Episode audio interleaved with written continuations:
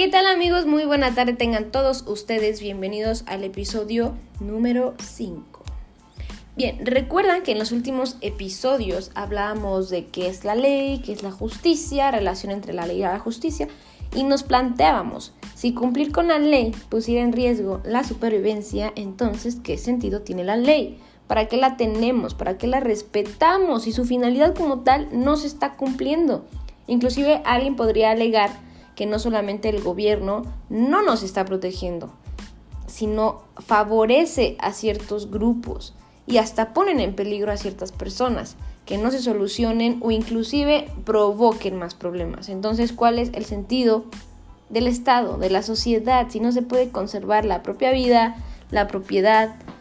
Me gustaría eh, platicarles un poco de, este personaje, Thomas Hobbes, para ubicarnos mejor eh, en el tema es uno de los principales, como bien sabemos, teóricos sobre lo que se conoce como el contractualismo.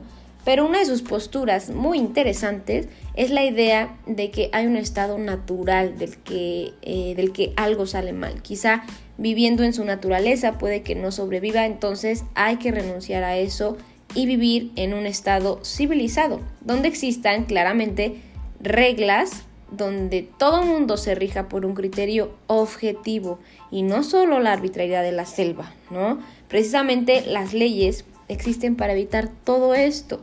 Cuando la misma sociedad considera que ya es necesario actuar o hacer algo, entonces parece que lo que pone en crisis no es una ley, sino el Estado completo, ya que no tiene sentido vivir eh, en uno donde no está regularizado. Por ejemplo, eh, no sé, derecho a la vida, libertad y demás.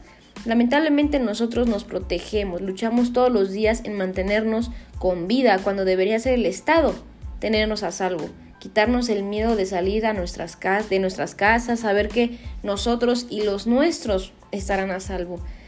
Es un tema algo complicado.